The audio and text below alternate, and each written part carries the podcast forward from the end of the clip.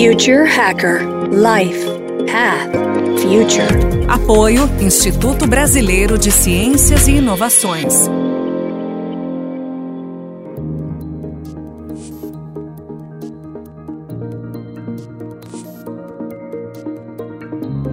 Olá pessoal, bem-vindos de volta ao Future Hacker. Temos aqui um, um, convidado super especial, que é o Pablo Brenner, e nós temos aqui o terceiro e último bloco. Pablo, vamos pegar agora um, um, foguete do lançamento né, que você estava escrevendo tão, uma forma tão interessante para a nossa audiência. E vamos agora para o futuro.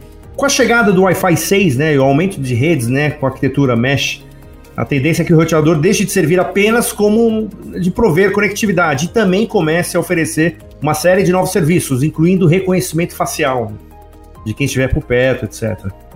Quão longe estamos dessa realidade, Pablo? A tecnologia está, a tecnologia de, de reconhecimento facial, a tecnologia de artificial intelligence.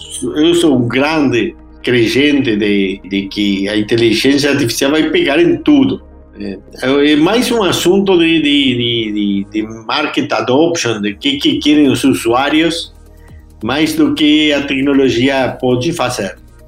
Aí às vezes fica bem, bem difícil ver, porque eu, eu me lembro, por exemplo, quando os, começaram os primeiros telefones com câmera. Sinceramente, eu falava, quem precisa uma câmera no celular?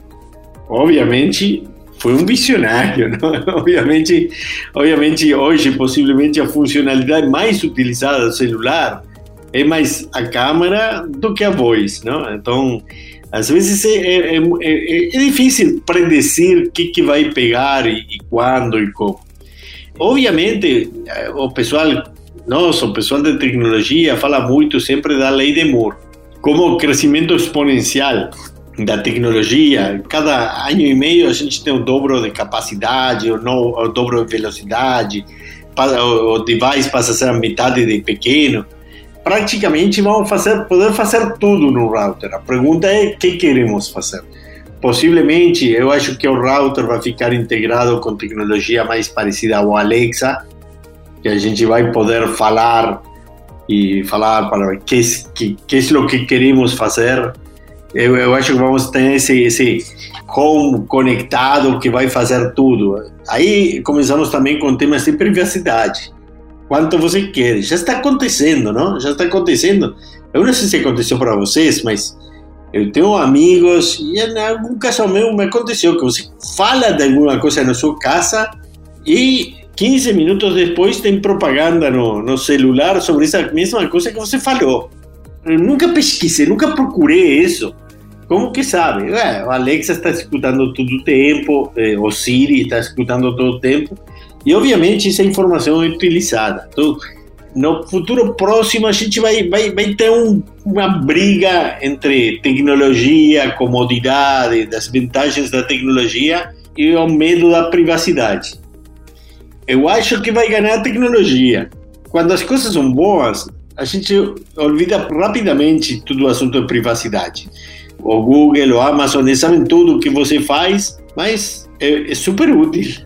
Mais, mais do que da paranoia que vamos conseguir, eu acho que cada vez vamos ter mais, mais inteligência. A inteligência hoje está muito na cloud e aos poucos essa, essa inteligência artificial vai ir hacia o edge. Os devices vão ser cada vez mais e mais inteligentes, precisamente porque pela lei de Moore, eles vão ter mais e mais capacidade de, de fazer localmente decisões. Eu acho que, que isso também, você falava, o assunto de 5G, o 5G vai ter, vai trazer algumas revoluções interessantes.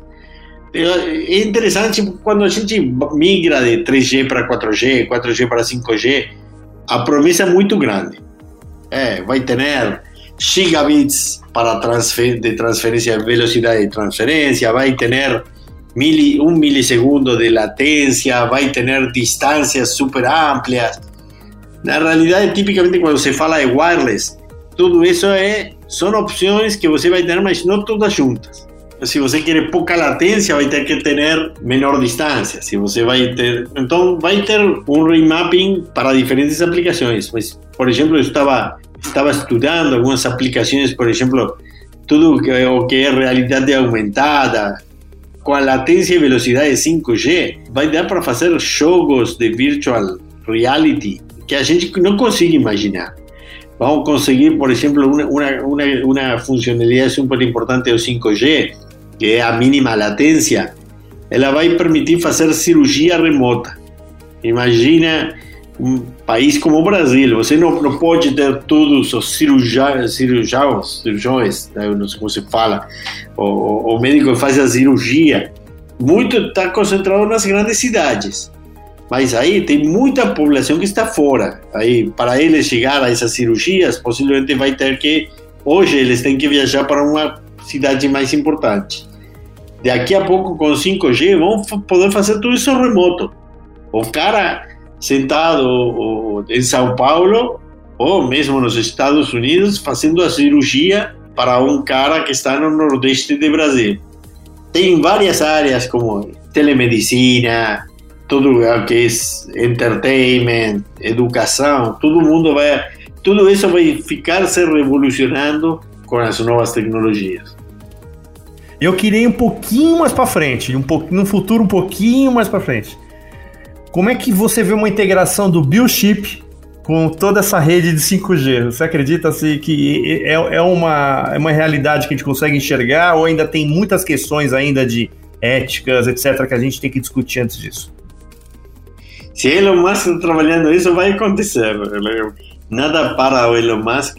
Sim, eu já tenho visto algum caso de pessoas com, com certos implantes no cérebro e que conseguem transmitir diretamente o pensamento para outro para uma computadora não já já tenho visto obviamente tudo um pouco ainda preliminar precisa muito training pero, pero vai chegar o assunto que a gente vai ter implantáveis. Eu, eu acho tema, o tema de, de medicina personalizada, com, com sensores no nosso corpo, falando, dando informação do que, que está acontecendo. Imagina, eu, eu faço uma analogia.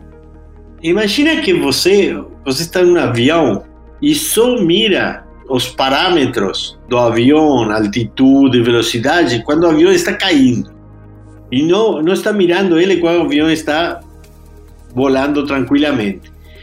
Isso que a gente faz com o nosso corpo. Você só vai, faz teste médico, análise médico, análise de sangue, estuda o que, que, está acontecendo já está se sentindo mal. É absurdo. O lógico é que você estivesse medindo todo o tempo todos os parâmetros e ter um alerta falando: Oi, tem um parâmetro que está a altitude está beijando. Oi, se a altitude está beijando, eu quero saber pronto. Não quero saber quando já estou a 100 metros do, do chão. Eu gosto dessa analogia porque é absurdo o que a gente está fazendo hoje com, nosso, com nossa saúde.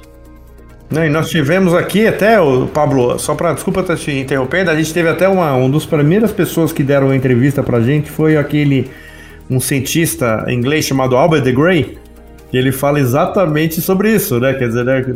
se você, como é que você pode prevenir, sabendo que você tem a revisão dos 10 mil, dos 20 mil e dos 30 mil, como é que você consegue fazer manipulações e sabendo quais são os órgãos que você teoricamente deveriam que estar tá preocupado, né? Que sabe que isso automaticamente sempre acontece nesse período, né? Exatamente o que você está falando. Por exemplo, o assunto do Covid agora. Como que você se inteira com que, que vai que tem que fazer o, o teste de Covid já está tá se sentindo muito mal? Você poderia saber isso muito muito mais cedo e aí prevenir, prevenir tudo. Eu, porque esses sensores já estão em sistema. Não me surpreenderia daqui a 10 anos todo mundo tem um sensor implantado. E aí você vai falar, vai receber um sensor, olha, seu coração está funcionando um pouco ruim. Ele, ele já vai enviar para seu provedor de saúde médico, provedor de saúde, alerta. O cara vai, vai, vai mandar um, uma ambulância sem driver para pegar você e levar para o hospital. a grande revolução que a gente vai estar vendo nos próximos poucos anos, 5, 10 anos, vai, vai ser na área de saúde.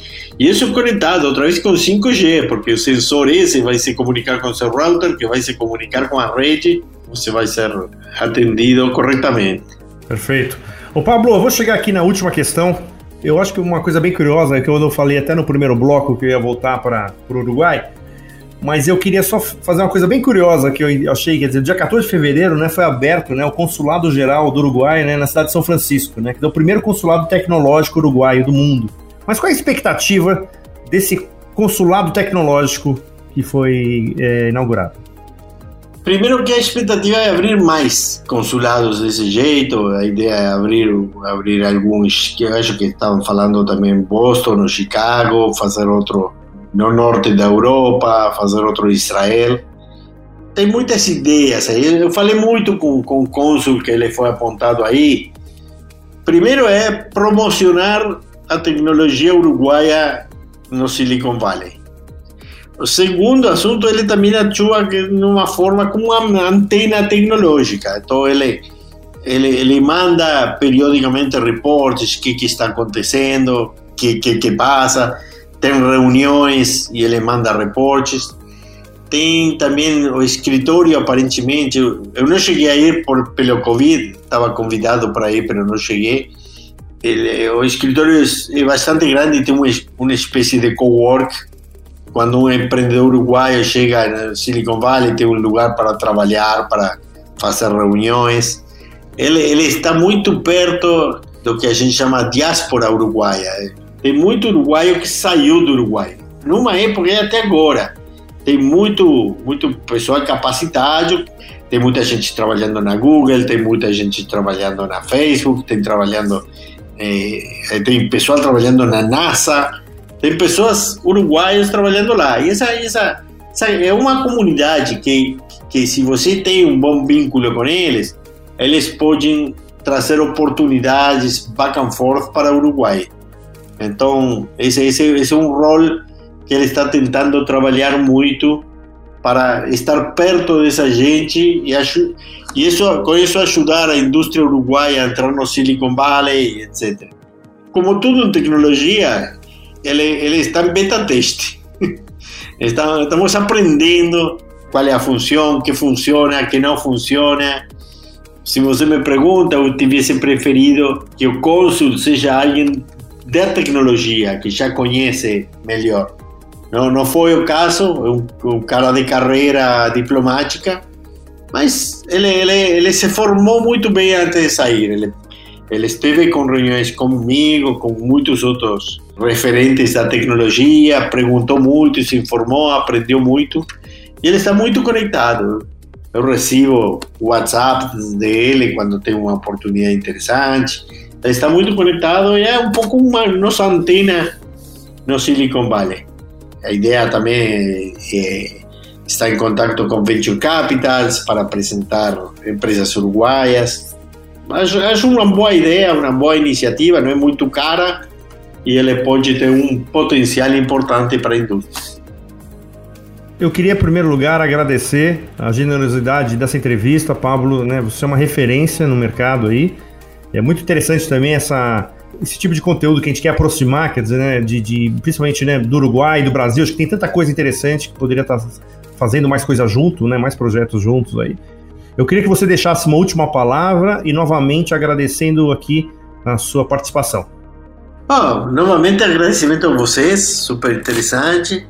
Como você sabe, eu estive trabalhando, fazendo negócios no Brasil uns anos e eu acho que, que o Brasil também tem uma super tecnologia, tem uma super comunidade científica com muito conhecimento, muita, muita capacidade que também está avançando muito. Teve, teve muito porto que é Endeavor, você possivelmente conhece, e, e, tem muitas, muitos empreendedores em Endeavor Brasil, no Brasil super potentes, super bons. O Brasil já tem muitos casos de referência de sair do Brasil, tem todo o grupo de GP, GP, GP Investimentos, dos caras da Ambev e em alguns mercados fazendo, sendo líderes mundiais, entrando uma super agressividade no mercado americano. Não é tanto na área de tecnologia, mas na área de food. E, mas é, eu acho que tem, tem, tem super boas oportunidades para o Brasil sair também na área de tecnologia. Acredito muito no futuro de, de o que a gente chama AgTech, tecnologia para agro, e o que, que a gente chama FoodTech, tecnologia para food. Vai ter muito, com biotech, vai, vai ter muito investimento nessas áreas. E Uruguai, Brasil, Argentina, a nossa região, é quase óbvio que tem que liderar isso. Seria absurdo deixar para os americanos ou europeus liderar numa indústria que a gente hoje está dominando, como chamam, o graneiro do mundo, é, em nossa região. Então, acho que Ahí tem super boas oportunidades e boas oportunidades de colaboração, Brasil, Uruguai, Argentina, Argentina hoje está com seus problemas, mas não deixa de ter gente também muito capacitada e muito boa. Então, acho que aí tem uma oportunidade. Esse é um flagship que deveria ser da região, né? Da América do Sul, né? Eu acho que, eu acho que é isso. O, o Fugtec tem que ser o flagship da região.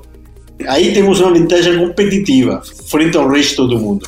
E no resto, a gente está tudo muito democratizado. O conhecimento que a gente tem praticamente é o mesmo inteligência artificial no Uruguai, no Brasil, no Silicon Valley ou na Europa.